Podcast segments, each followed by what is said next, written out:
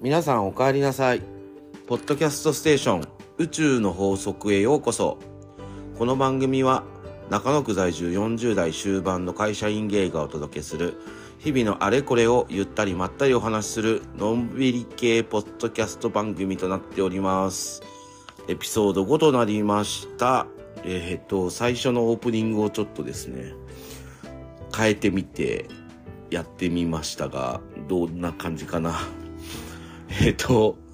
あの、先週お便りいただいたね、あの内容で、ちょっと変えたんですけど、えっ、と、大丈夫かな？まあちょっと最初こんな感じで、えー、やってみましたが、またね、ちょっと変えるかもしれないですけど、えっ、と、試しにこんな感じでやってみましたというとこです。はい。あと、ちょっとオープニングの音楽も、ちょっと今いろいろまた見出してて、えー、気持ちちょっと変えてみたりとかしてる感じですが、はい。あの、ちょっとね、まだまだ、あの、慣れてない感じがありますけど、あの、順次ブラッシュアップしていけたらなって感じです。はい。えっ、ー、と、今日がですね、今日何日だ今日が、えっ、と、1月の明けて30日ですね。あの、今ちなみにですね、もうすぐ朝の6時かな。あの、なんでこんな時間に撮ってんだよって話なんですけど、あの、まあ、昨日は別に普通に、あの、仕事もしてて、で、ちょっと友達とご飯食べ行って、みたいな感じだったんですけど、まあ、その後ですね、友達がちょっと、とバイバイしてから、え気づいたら、ふってソファで寝てて、で、起きたら4時ぐらいになってて、あ、やばい、もうこれは寝たら起きれないやつかと思って、で、まあね、タイミングもいい感じなんで、ちょっと今のうちに撮っとこうかなと思って、撮り始めた感じです。なんかいつもこんな、先週もこんな感じだったような気もするけど、はい、あの、お届けしたいと思っております。はい。で、えっ、ー、と、ここの辺、ここ最近ね、一週間、何やったかなってとこなんですけど、あの、あまずはあれですね。あの、オーバーザサンを見に来ました。あの、あ、オーバーザサンを見に来ましたって言ってるのは、まあ、かの有名なポッドキャスト番組、オーバーザサンをですね、のイベントが、えっ、ー、と、21月の26、27にあって、で、あの、自分はチチケット申し込みしたんですけど、外れたんですけど、あの、トライロインザスカイのトラちゃんが、もう一緒にチケットちょっとこう抽選申し込んでて、さ、トラちゃんの方で当たって、で、一緒に行けたって感じで、26の、あの、 Day One の、えっ、ー、と、話すっていうテーマのね、あの日に行ってきました。はい。あの、LINE キューブ渋谷だね。渋谷公会堂って言えばいいのかな ?CC レモンホールって言えばいいのかな なんか、まあ、かの有名な渋谷公会堂に行ってきた感じです。はい。なんか昔、安倍真央のライブにおじさん二人で行ったんですけど、その時はまだ CC レモンホールで、で、なんか自分の思ってるその渋谷公会堂が、のイメージと、その26日に行った時の LINE キューブ渋谷のなんか建物感がもう全然違ってて、ちょっとあのバグったんですけど、まあなんか建物を建て直したのかな？よく知らないんですけど、そう、なんか、新しい建物感がめっちゃありましたね。で、あの、あと席数もすごい、渋谷公会堂と席数変わんないのかな？全然もう覚えてないんですけど、いや、すごい会場でイベントやられてるんだなと思って、マジびっくりした。本当に。あの、ようやくね、まあ自分も、一昨年の11月ぐらいに聞き始めて、で、前もなんか話したかもしれないけど、2、3ヶ月で多分120話ぐらいまで一気に聞いて、そうで、50回本も買い、で、イベントあったら行きたいな、行きたいなってずっと思ってて、そう。で、毎週ね、今も、あの、欠かさず聞いてるんですけど、あの、そのもう、二人のね、あの、お便りを読む、読んで、その感想とか、まあそこあとどうでもいい話をずっとしてる感じがすごい好きで、まあ、あの、ハマってしまったっていうところなんですけどね。ようやく、生スさんと生ミカさんを見れた感じはもうマジで本当にアイドル見てる感じ。マジで、マジでハロプロのコンサート行ってるような気分に、全然違うんですけど、なりました。あの、特に僕はあの、いくつかこう好きな回があるんですけど、僕はあの、スーさん、ど、二人ともかな？二人とも、あの、ゲッターズ飯田さんの名前を思い出せないっていう回があって、すごい面白くて、もうその回なんかたまにま、あの何回か聞くんだけど、その回が好きなんですよ。で、まあだから何なんだって話なんですけど、いやでも本当にね、あの、そういう、その、オーバーザさんなんで、やっぱちょっとこう、年齢を重ねた女性たちが中心の番組ではあるんですけど、あの、その思い出せないとか、あと体調の話とか、あの、ね、あの、脱毛とかね、閉経とか、質トレとか、そう、あとね、その物忘れの話とか、すごいなんか、あの、男女関係なく共通する部分も多少なりともあるかなっていうところですね。そう、でもやっぱお便りがね、すごくて、その、今日、その26日の時の、なんだ、その、は話すがテーマだったんで、あの、実際に、なんでしょう、その収録ブースみたいのがね、舞台にあって、そこで、あの、お便りを読んだりとか、まあ、あとはその、その日はね、えー、っと、なんだ、なんて言えばいいんだ、あれ。思い思い出せない。まさに数状態になってる。えー、っと、あ、パブリックビューイングだ。パブリックビューイングが全国であって、で、そこのご当地のなんか名物をね、紹介したりとか、えー、そう。で、あとは、その、その、えっと、イベントに合わせた、合わせて送られてきたお便りを、やっぱ読んでたりとかしてるんですけど、いや、本当にね、うんと、なんだろう、この、大体40代、50代、60代ぐらいのこう幅、まあもっと下の方もいるし、上の方もお便り送送るんですけど、まあそこの部分の、やっぱりその女性の方の、その苦労というか、いろんなね、人生の、なんか荒波を乗り越えてきて、まあそれにスーさんとミカさんが寄り添って、喋るみたいな、いうのがやっぱすごいなと思ってて、こう、なんか自分もお便り書いてみようかなとはいつも思うんですけどね。あの、皆さんのそのお便り送ってくれる人の、そのなんていうの、人生とか、その苦難とかを聞いてしまうと、自分まだまだ、ね、なんか普通に生きられてんだなと思って、ってたりとかして、なんか申し訳ないなと思って、あんまり書いてないんですけど、いや、本当にね、みんないろいろとあるんだなと思って。ね、なんかこう、女性ならではの苦労みたいのが、やっぱ多くある。あやっぱりこう男性がいて女性がいてって昔ながらの、なんだろう、そのね、男尊女卑じゃないですけど、そういうなんか虐げられてきた苦難みたいな、苦労みたいなところってやっぱりどうしてもこう外せない話としてね、多少なりともいろんなテーマで出てくるから、なんかそういう部分の話を聞いちゃうと、なんかね、男ってダメねって思ってしまうけどね。まあ自分もちょっとね、一応男性なんで、ゲイですけど、あの、そういう、こう、世界の中で、ね、こう乗り抜けて、なんとか通り抜けて今生きてる。なんとか頑張って生きてるから、うん。あの、なんとも言えない部分もあり、そう、でもそうじゃないよねっていうか、そうじゃない時代にもなってきたね、みたいなことを思ったりして、そう、ポッドキャストを毎週聞いてる感じです。はい。そうなの。でね、デイ2が次の日27にあって、それがはしゃぐっていうテーマで、それは、あの、まずこれ配信買う人もいると思うんで、まあ、ちょっとあんま言えないですけど、あの、いや、最初のマジね、1時間、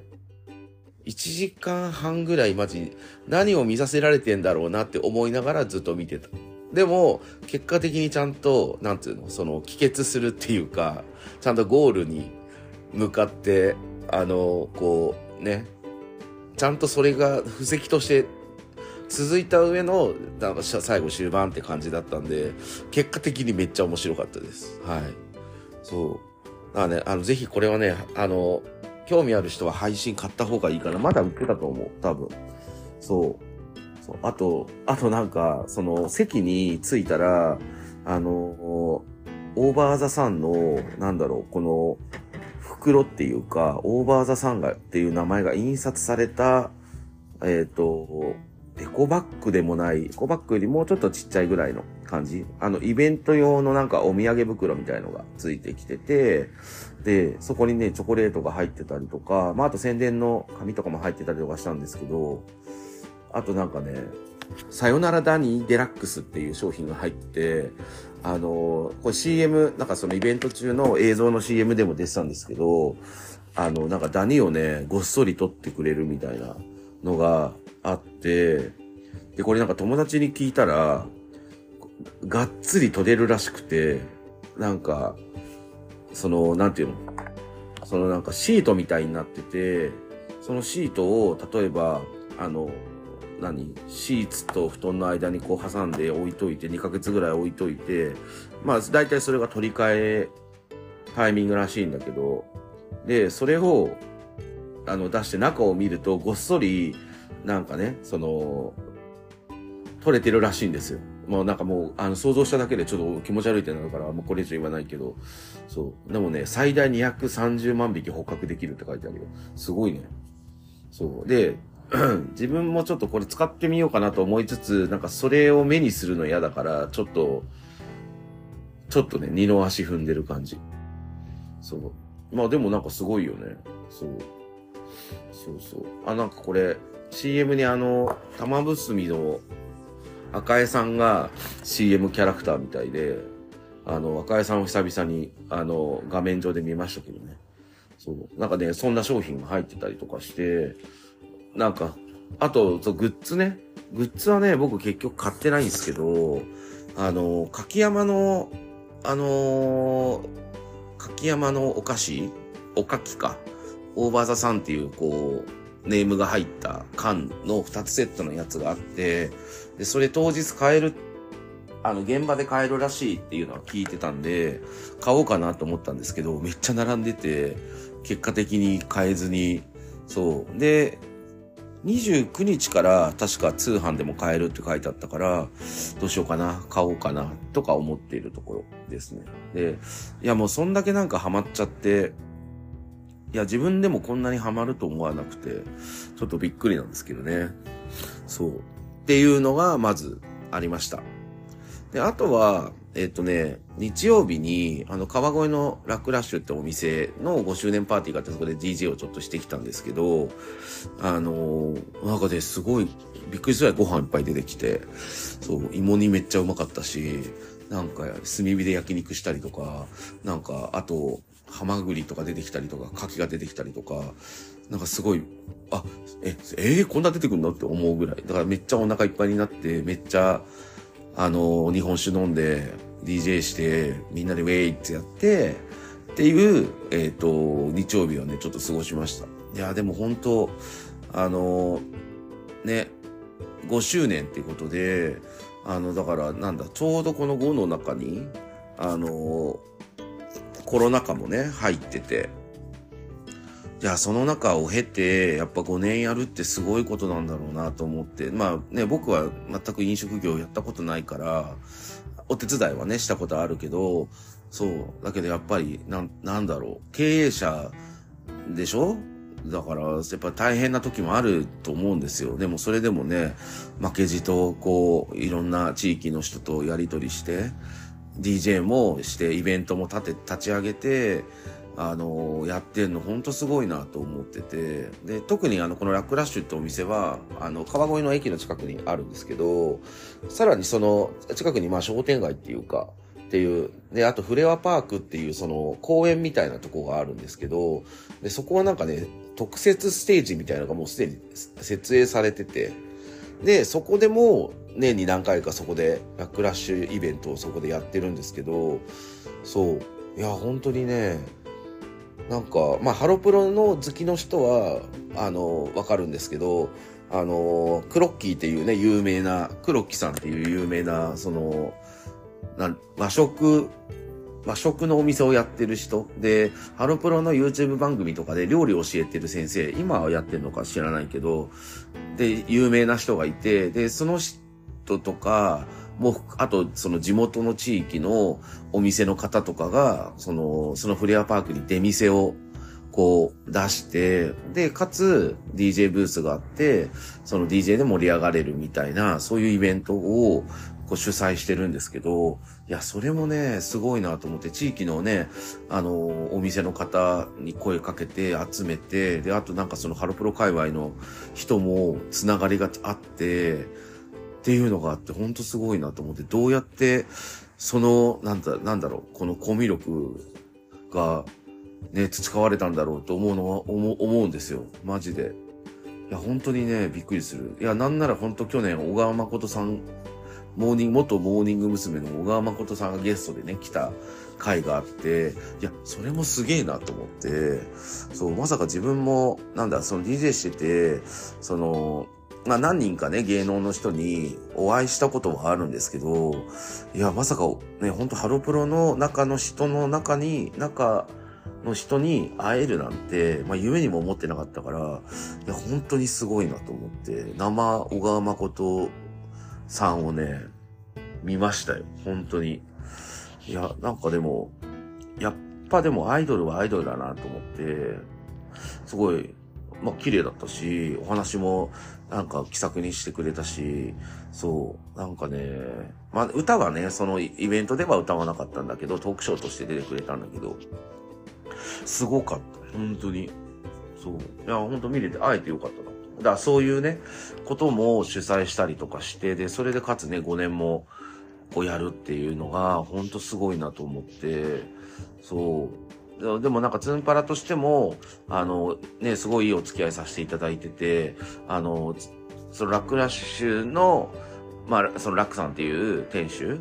マスターが、D、も D、もちろん DJ やってるし、他に DJ さん何人かいて、で、その方もツンパラ出てもらったりとかしてますし、あとその、なんかその、別に所属とかじゃないと思うんですけど、その周りの DJ さんとかもお話できる方っていうか、僕がそんなにコミュ力全開じゃないので、あの通常っていうか、お酒飲んでない時とか。だから、何？ようやくいろいろ話せるような方が増えてきたなっていうか、そう、だからここね、ここ3、4年ぐらいで、本当にその川越勢の DJ の方々とか、まあ、あと、あの、亀戸も亀戸インジアっていうお店あったりとか、あの、して、そこでも DJ 便っていうかあるんですけど、そこに出られてる方とも、こうなんか話をする機会も増えたりとか、そう、なんかその新宿2丁目以外での活動が前に比べるとちょっと増えたかなとは思ってる感じですね。そう。いや、でも本当川越の皆さんとの出会いはね、かなり僕の中でも貴重な出会いで、いや、ほんと今後もずっと続けてやってほしいなという感じですね。まあ、あの、また今週の土曜日にツンパラッシュっていう、あの、ラックラッシュとツンパラの合同の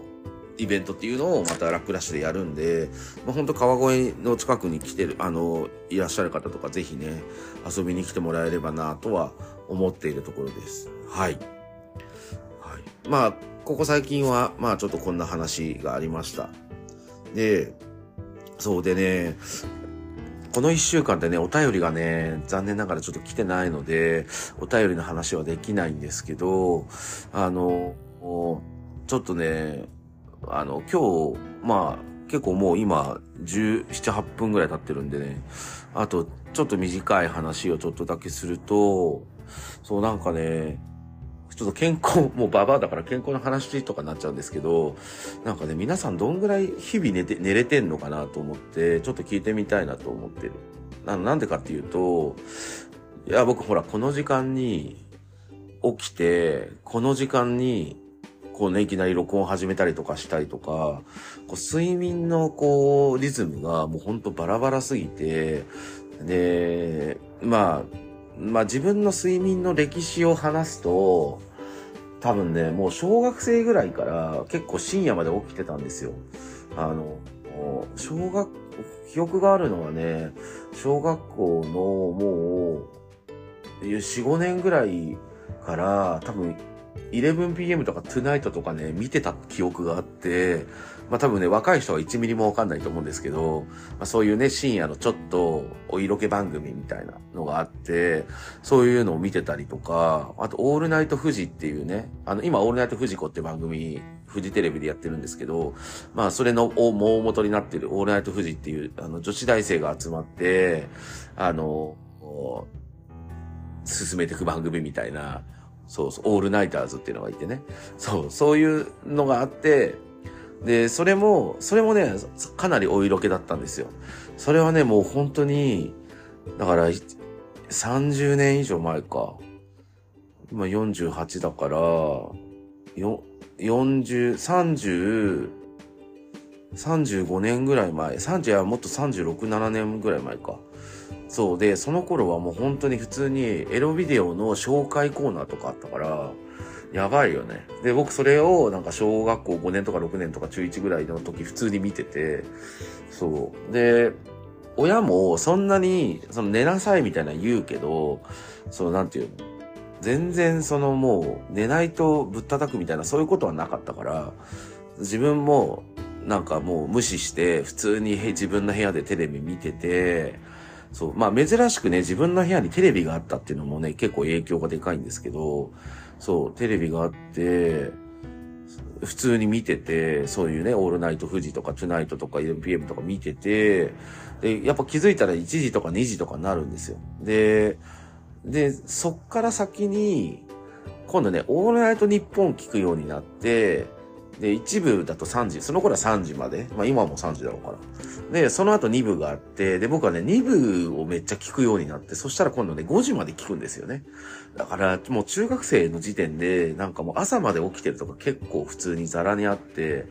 なんで、その、なんだ、この夜型人間みたいなのがそこで培われてんですけど、で、さらに大学の時は、深夜バイトしてて、あの、まあ、僕、先週も話したけど、茅ヶ崎出身なんですけど、まあ、茅ヶ崎からちょっと上の方に上がると、あの、大和市っていうところがあって、中央林間とか、大和駅とか、南林間とか、まあなんかそこの辺。で、大和駅の近くに郵便局があって、そこで、あの、夜間に運ばれてくる郵便物を機械に通してこう分別するみたいなのが、いう仕事があるんですけど、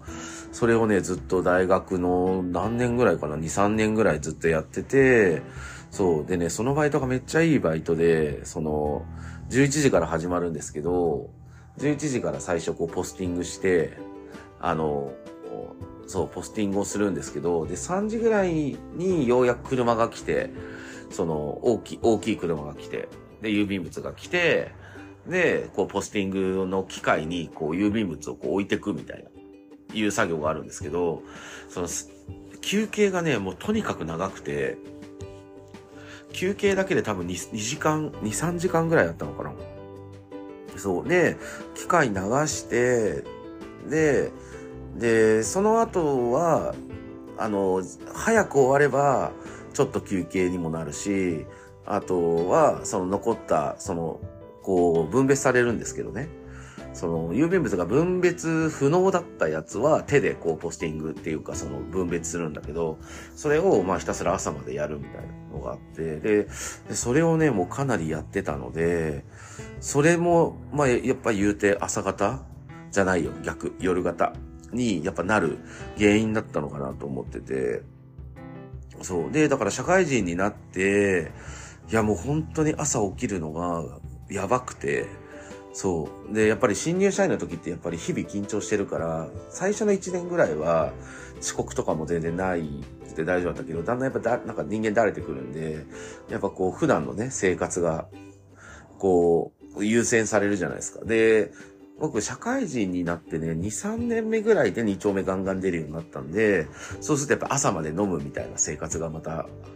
あと平日も結構朝まで飲んでたりみたいな時もあったんで、そう。で、やっぱりね、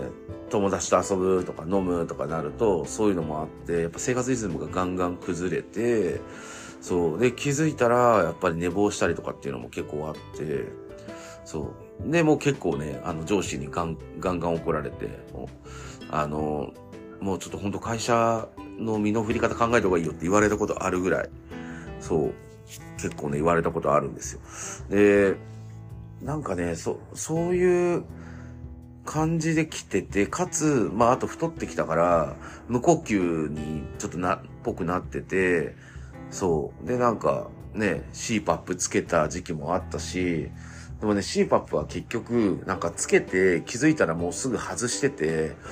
全く意味がなかったんで、ちょっとやめたんですね。本当はやめるべきじゃないんですけど、そう、なんかやめちゃうと、ああ、じゃあ CPAP ををずっとつけてると、そうなんか保険にも入れないっていう情報を聞いて、なんかちょっと一旦やめて、あの、ちょっと保険も入りたかったから、みたいな、ちょっと理由もあってやめたんですけどね。で、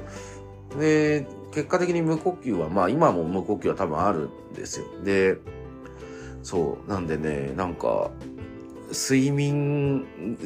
まあ生涯まではとは言わないけど、ちょっと睡眠で苦労してるんですよね、僕がね。そうそうそう。なんか、ね、皆さんなんかその睡眠どうしてますかっていうか、なんか睡眠にまつわる話とかちょっと聞いてみたいなと思ってるんで、もし何でもいいんで、あの、快眠グッズの話とか、寝る前のルーティンとか、なんかそんな話があれば、ぜひ話聞かせてほしいなと思います。はい。で、あ、そうで、でね、その無呼吸の話で言うと、最近ね、よくインスタとかの広告で出てくるやつで、なんか顎の下になんか、あの、電極みたいな、電極って言えばいいのかな？なんか、顎の下になんかね、機械をね、テープでつけて、で、スイッチ入れると、多分なんかシックスパッドみたいな感じで電流が流れて、その喉周りの筋肉が鍛えられて無呼吸が治るみたいな商品がすごい宣伝されるんですよ。でね、そう、それが、なんか、なんだろう。本当に効くのかを知りたいんですよ。効くんだったらちょっとや買ってもいいかなと思ったの。だけど、ちょっとね、周りでやってる人が誰一人もいなくて、そう、でももしね、それ使ってる人がいたら、それもね、ちょっとね、教えてほしい。マジで。はい。って感じの、ちょっと睡眠の話をしたんですけど、えー、なかなかね、ちょっと、本当はもうゆっくり、あのー、すって寝て、すって起きて、一日眠くないみたいなね、生活を送りたいとこなんですけどね。なかなか、なかなか難しいんですけど、はい。なんかそんな話を、もしよければ、あの、送ってくださると嬉しいです。はい。そんな感じで、えっ、ー、と、今日はエンディングに行こうかなとは思いますが、はい。えっ、ー、と、じゃあ、ちょっとキンキンのね、DJ の情報だけお伝えしとこうと思います。はい。さっきもちょっとお話ししましたが、2月3日が川越のラックラッシュでツンパラッシュってイベントをやります。あと2月14日の水曜日は、日本海大阪場2代目披露宴の10周、11周年の、えー、イベント。まあ、これ通常開催でやります。はい。で、あと、ちょっと今日はプラスで、2月の23日の金曜日の祝日ですね、に、えっ、ー、と、高円寺のトランポリンで、えっ、ー、と、グッドナイトバッシュかな？グッドナイトディスコじゃなくて、グッドナイトバッシュっていうイベントがあります。これは、あの、ツンパラを一緒にやってるおしゅうくんが、えっ、ー、と、40を迎えるってことで、えっ、ー、と、その記念のイベントになります。はい。で、まあ、あの、ツンパラ界隈とか、まあ、その、のんけさん界隈の DJ さんも含めて、えっ、ー、と、いろんな方が出演されます。はい。そう。もうね、かれこれ、おしゅうくんと、の、まあ、なんだろう、付き合いも15年ぐらいになるんで、気づいたらね、彼も40ということで、そりゃ自分ももうすぐ50に、まあ、まだね、1年、2年ギャ弱ぐらいありますけど、まあ、そん、やっぱ年をね、みんな重ねてって言ってんなと思いつつ、ちょっとね、お祝いをさせていただこうかなと思ってます。はい。キンキンはね、こんな感じでございます。はい。ということで、まあね、とにかくあの、さっきの睡眠の話とかもそうですけど、ぜひですね、何でもいいので、お便り、ご要望、ご質問、苦情でもいいです。何でもいいので、えっ、と、お便りをですね、送っていただければと思います。えっ、と、一応あの、えー、フォームをですね、えっ、と、Spotify の場合は、あの、リンクが飛べるのかな？うん。フォーム書いてありますんで送ってください。え、っとね、Amazon と Apple はリンク飛べるのかちょっとわかんないんですけど、もし飛べないようだったら、あの、え、っと、メールも、アドレスも載せてありますんで、よし、もしよかったらそちらも、はい、えー、送って、そっちに送っていただければと思います。あとですね、ハッシュタグをですね、最初ね、僕ね、えっ、と、ハッシュタグ、えっ、ー、と、中速って確かしてたんですけど、ちょっと分かりにくいので、ハッシュタグを、シャープ宇宙の法則っていう全部ひらがなの文字に変えましたので、もしよかったら、えっ、ー、と、私が、えー、とツイートした後にそのハッシュタグで、さらに、えー、ツイート、ツイートじゃない、ポストか、とかしていただけたらなと思っております。はい。そんな感じでですね、今日は終わろうかなと思いますが、皆さんいかがでしたでしょうか？はい。って感じで、す。で、最後のね、たあの、最後のコールが相変わらず慣れてなくて、そう、今ね、すって言おうと思ったんだけどね、出てこなかった。なので、えー、あ、そう、これこれ。じゃあね、行きたいと思います。じゃあ皆さんね、今日もありがとうございました。それでは皆さん、お気を確かに、サラサーティーじゃあねー。